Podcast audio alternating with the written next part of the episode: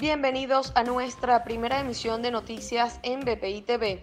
A continuación, las informaciones más importantes de Venezuela y el mundo de este miércoles 11 de agosto. En la noche de este martes, Caracas se vio afectada por intensas lluvias que produjeron el colapso de varias vías públicas como San Bernardino, Avenida Panteón, Avenida México, La Candelaria y la Avenida Libertador.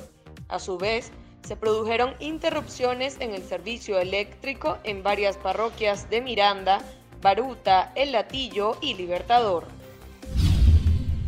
La Mesa de la Unidad Democrática instó a la oposición venezolana a tomar una decisión unitaria sobre la participación en las próximas elecciones del 21 de noviembre y las negociaciones que se realizarán en México.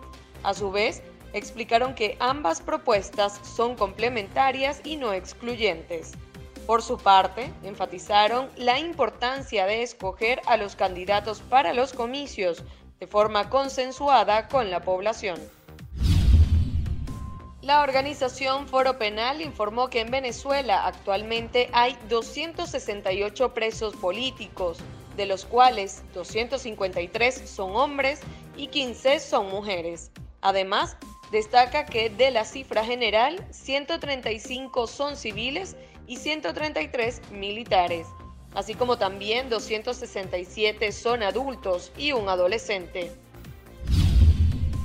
Para el desarrollo de estas y otras informaciones, los invitamos a sintonizar nuestra señal en vivo y contenido on demand en bpitv.com o a través de Roku, Apple TV, Amazon Fire y nuestro canal de YouTube.